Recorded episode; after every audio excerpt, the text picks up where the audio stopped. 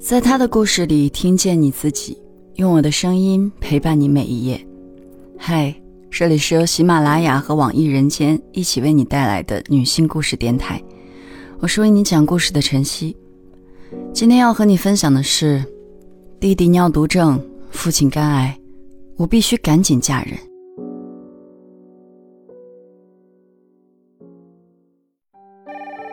二零一五年六月下旬。我接到弟弟的电话，说自己咳嗽胸闷，到医院就诊后，医生怀疑是结核，需要住院，想让我过去帮忙办理入院。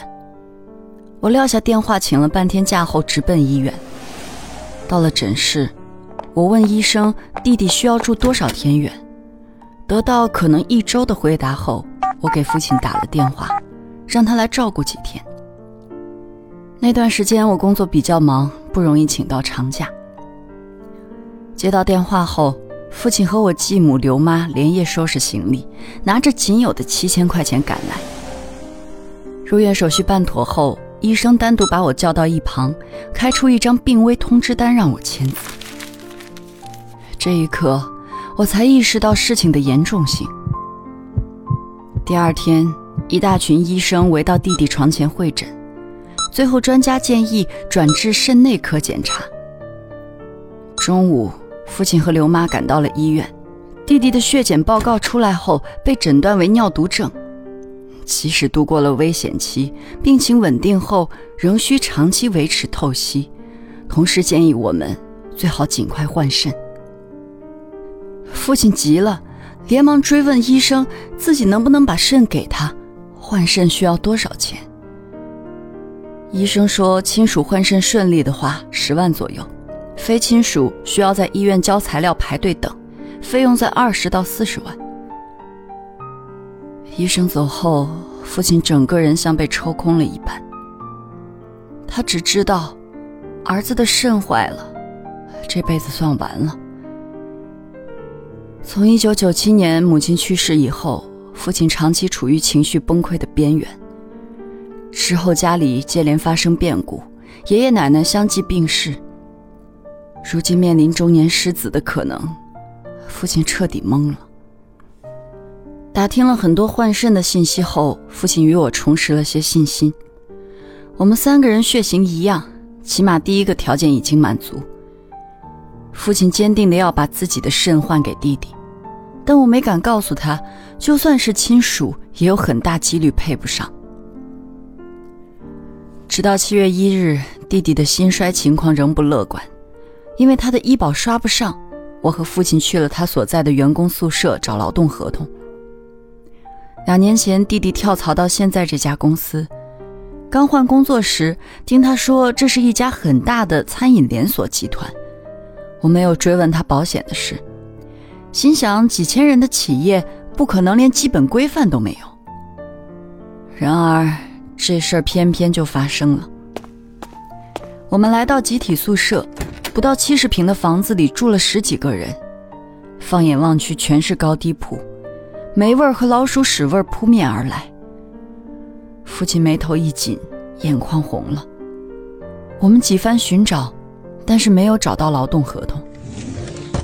那天深夜十一点，门店经理带着人，揣着员工捐助的钱来医院探望。父亲感动至极，连连道谢。经理把父亲拉到走廊，说：“考虑到弟弟生病，他们就去帮他把离职办了。离职日期为他住院的当日，让父亲代签下离职协议。这个月弟弟休了两天，他们没有算，等于多给了两天的工资。”父亲连忙致谢，签下了协议。回到病房，为感念同事的善举。父亲连夜写了一封感谢信。次日，我下班来到医院，父亲把感谢信递给我，让我把信送过去。我拿着感谢信到门店交给经理，并以报销保险为由找他要一份盖章的劳动合同复印件。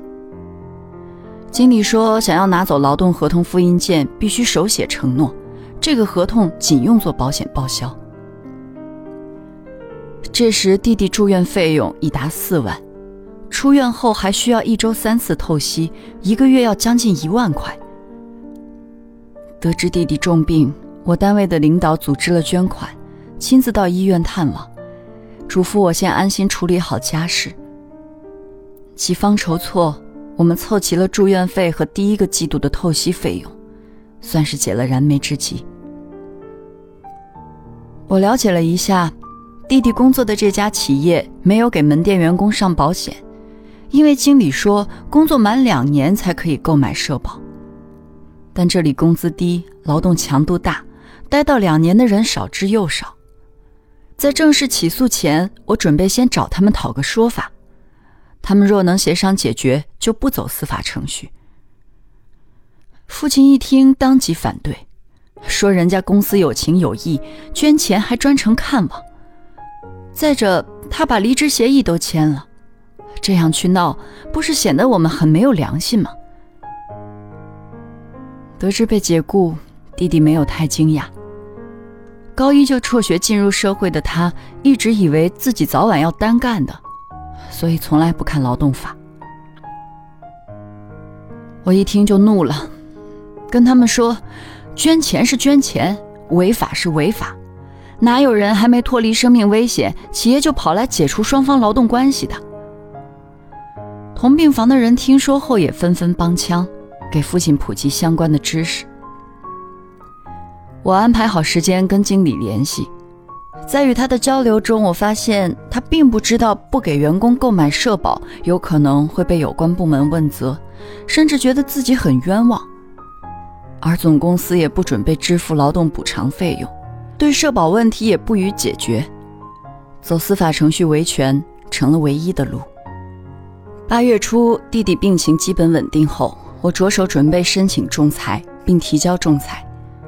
十一月底法院开庭，由于不懂流程，我没有在开庭前委托自己作为弟弟的发言人，所以只能旁听。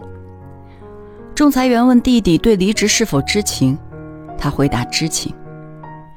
可离职的事情，直到我问起父亲才说出，这之前他没有告诉弟弟。但因为没有发言权，我和父亲只能大眼瞪小眼。调解员认为，弟弟没有在离职时当即提请仲裁，而是在两个月后仲裁庭才收到申请书。即使是不知情，也可默认为是知情离职。公司行为虽然做法欠妥，但不算违法。同时，餐饮企业的律师指出，劳动合同上公章名称跟他们在工商局备案的名称有区别。从法律层面说，弟弟和他们不存在关系。这把弟弟一下子愣住了。仲裁员劝我们放弃，旷日持久的官司下来也争取不到太多利益，不如跟公司协商一个金额和解。就这样，弟弟和单位签署了一份放弃追诉以及不补缴社保的协议，拿到了一小部分加班工资和两个月劳动补偿。事后，门店经理给他发来一条信息，请他原谅。说自己也是个打工的，没有办法，希望他能早日康复。弟弟没有回复，看完短信直接删除了。回想二零零七年，父亲和同村丧夫带着一个女儿的刘妈结婚。同年我考上大学，弟弟想给家里减轻负担，执意辍学闯荡社会。我们各自沉默的顽强生长。一路上我都不曾庇护过他。如今，他人生中的美好还未来得及展开，却要戛然而止。劳动仲裁结束，父亲与我开始谋划未来的出路。最后，我们还是决定换肾。十二月，弟弟心衰情况缓解，可以承受换肾手术。父亲配型结果很成功，但随后的体检却查出父亲有慢性肝炎，不能供肾。亲属供肾失败，配型费用一万块不能报销，又查出了肝炎，父亲很焦虑。我也悄悄到医院做配型，但因为未婚，医生不同意供肾。父亲替弟弟在三家可以换肾的医院递交了资料。登记排队等肾，剩下需要做的就是努力挣钱，准备换肾费用。父亲思来想去，带了四万元买了辆二手小货车，做起了水果蔬菜生意。但市场不景气，加上贷款利息还需要还，父亲跑来跑去，一天下来挣不了几个钱。一个妇产医院的人了解我家的情况后，介绍刘妈到医院打扫卫生。可因为不识字，干了一个月，刘妈就被开除。弟弟得病后，刘妈一宿宿的睡不着，头发大把大把的掉。我工作几年的积蓄悉数花完，弟弟的透析费用也差一点交不起。蹉跎一年，父亲决定回到老家打起零工，早上六点出门，晚上七点收工回家，一天挣一百五到一百八的工钱。歇工时，顺便整理家里的李子树，并种些农作物增收。从没正经谈过恋爱的我，则着急把自己嫁出去，生个孩子，给家里留个后，然后给弟弟换肾。二零一七年初夏，李子树收益四千多块，父亲打零工之余，又喂了两头猪。我努力工作，工资见涨，结了婚，生了女儿。弟弟的病情也有所稳定，乐观估计，父亲的贷款年底就可以还上，家里情况好转。父亲准备年底杀了猪，再准备一些土特产，回赠给曾经帮助过我们的亲朋好友。然而，这一切期待，都停在了二零一七年十一月。十月底，我休产假回老家。顺便带父亲去体检，结果发现他肝部有一个三厘米大的低回声团病变占位。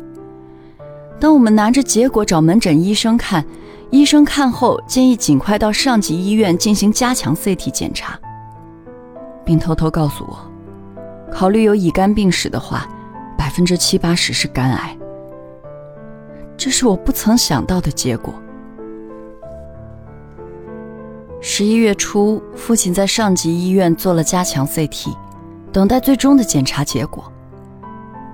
但在这个时候，弟弟接到省医院电话，说有肾源，让办理住院。父亲高兴坏了，一夜未睡。入院后，全家忐忑不安地等待手术通知。配型结果很成功，但伴随而来的还有一个坏消息：宫体患有梅毒。手术只得作罢。尽管花了几千块配型检查，我和父亲依然很开心。希望比什么都重要。弟弟办理出院后，我带着父亲再次来到医院。专家看了报告，当着父亲的面，淡然告知他是癌症肿瘤，需要马上做手术。挽着父亲从门诊大楼出来。一直沉默的父亲再也忍不住了，流着泪说：“自己真是一点用都没有，肾不能给弟弟，又挣不到钱，到现在自己做手术还得花钱。”我紧紧握着父亲粗糙的手，说：“钱没了再挣就是。父亲要是没了，我们家的天就彻底塌了。”父亲手术费需要四万元，对于目前这个家庭来说实在太难了。了解我家庭近况的朋友、同事见我死扛，着急不已，纷纷劝我发布众筹。在轮番劝说下，我只好同意。依托身边的朋友、同事捐款纷至沓来，很快解决了父亲的手术费和康复费。父亲看着大家附带的留言，常常泪眼婆娑。我跟父亲商量好，以后家里李子到了果期，烧一些寄给大家作为感谢。二零一七年十一月十六日，父亲正式入院。第二天早上，父亲做了肿瘤切除手术，从此身上多了一条近四十厘米长的 L 型伤口。下手术台后的父亲全身散发着一股药水的味道，皮肤发白冰冷。初步恢复意识的时候，我握着父亲的手，在他耳边说：“爸，你受苦了。”父亲含着胃管，费尽力气才挤出几个字：“操心了。”声音小的只有挨着他的嘴唇才能听见。一周后，父亲出院了。小时候，父亲和母亲开着三轮车做生意时，我家小日子蒸蒸日上，成为十里八村令人羡慕的万元户。如今，对父亲来说，艰难的或许并不是疾病本身，而是他再也无法为我和弟弟遮风挡雨。手术以后，我心绪难平，总是在惶恐和伤感中难以自拔。父亲宽慰我，让我看淡一点。人生来来去去，就是那么一回事儿。该走的留不住，生活还得继续。未来我们一家还有多少个年关能一起度过？我不敢深想。或许人生难得是欢聚，唯有别离多。今天的故事就分享到这儿，感谢你的收听，欢迎在音频下方留下你的感受和故事，与千万姐妹共同成长，幸福相随。